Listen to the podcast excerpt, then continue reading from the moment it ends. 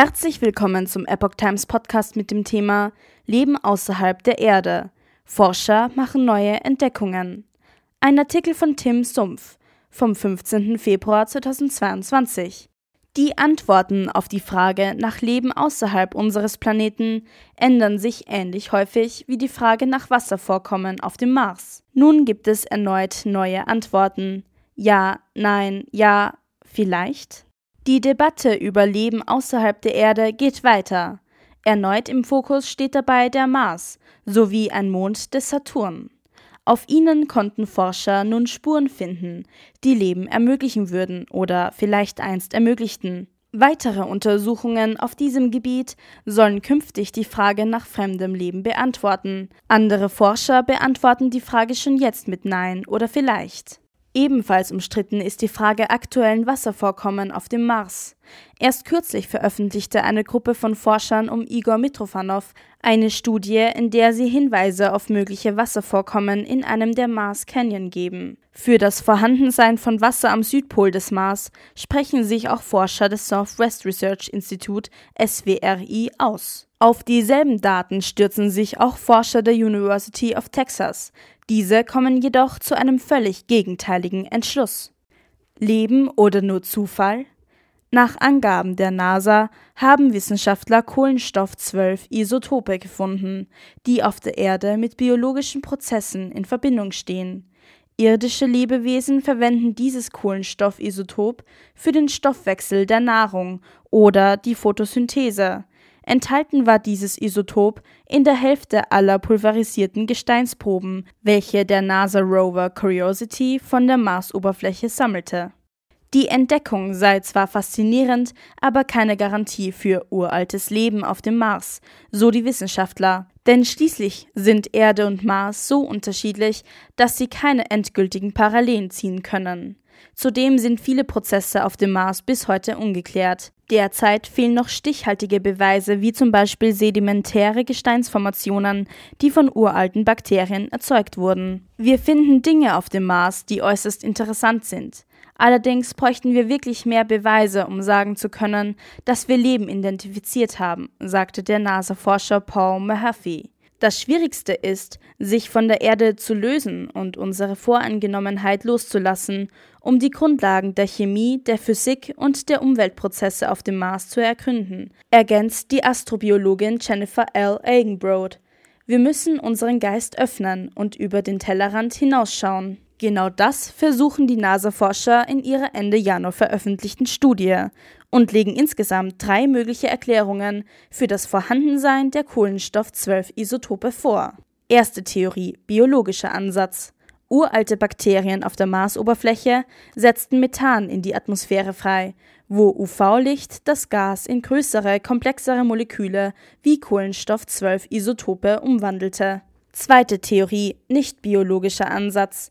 Eine Wechselwirkung von UV-Licht mit Kohlendioxidgas in der Marsatmosphäre führten zur Entstehung neuer kohlenstoffhaltiger Moleküle, die sich an der Oberfläche absetzten.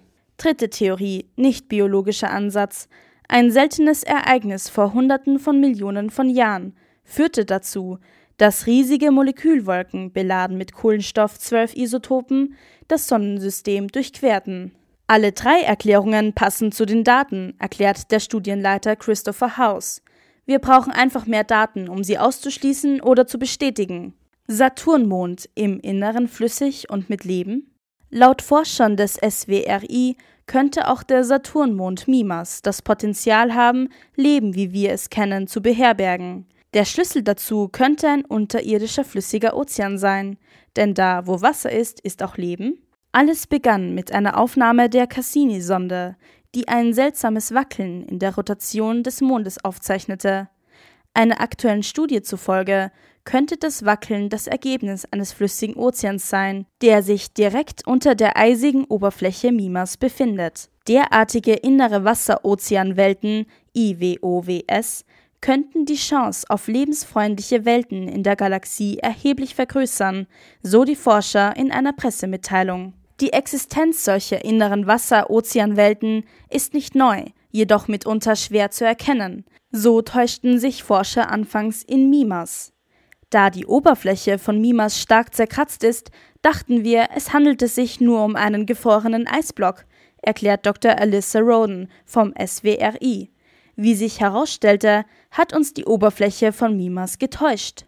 Doch wie kann der Ozean im Inneren flüssig sein? Die Antwort lautet Gezeitenprozesse, denn durch sie werden Bahn- und Rotationsenergie in Form von Wärme ins Innere abgeführt. Die Gezeitenerwärmung muss also groß genug sein, um ein Ausfrieren des Ozeans zu verhindern, aber gleichzeitig auch klein genug, um seine dicke äußere Eishülle zu erhalten. Mithilfe eines Gezeitenheizungsmodells zeigte sich, dass der flüssige Ozean etwa 23 bis 32 Kilometer unter dem stabilen Eispanzer liegen muss. Diesmal haben sich die realistischsten Szenarien für die Stabilität der Eishülle und die beobachteten Schwingungen als Beweis für einen internen Ozean erwiesen, so Roden. Wasser mit Frostschutz unter Mars-Südpol. Apropos flüssiges Wasser. Bereits 2018 berichteten Forscher von starken Radarreflexionen, welche von der NASA-Sonde Mars Express eingefangen und als flüssiges Wasser gedeutet wurden. Es herrschte Unstimmigkeiten in der Forschung.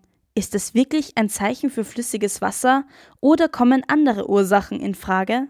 Laut den Forschern des SWRI könnte es sich unter dem Südpol des Mars tatsächlich um flüssiges Wasser handeln. Dies sei demnach durch exotische Salze möglich, wie sie in ihrer neuen Studie beschreiben. Die exotischen Salze, von denen wir wissen, dass sie auf dem Mars existieren, haben erstaunliche Frostschutzeigenschaften. Sie ermöglichen es, dass Sohlen bei bis zu minus 103 Grad Celsius flüssig bleiben, erklärt der Geophysiker Dr. David Stillman.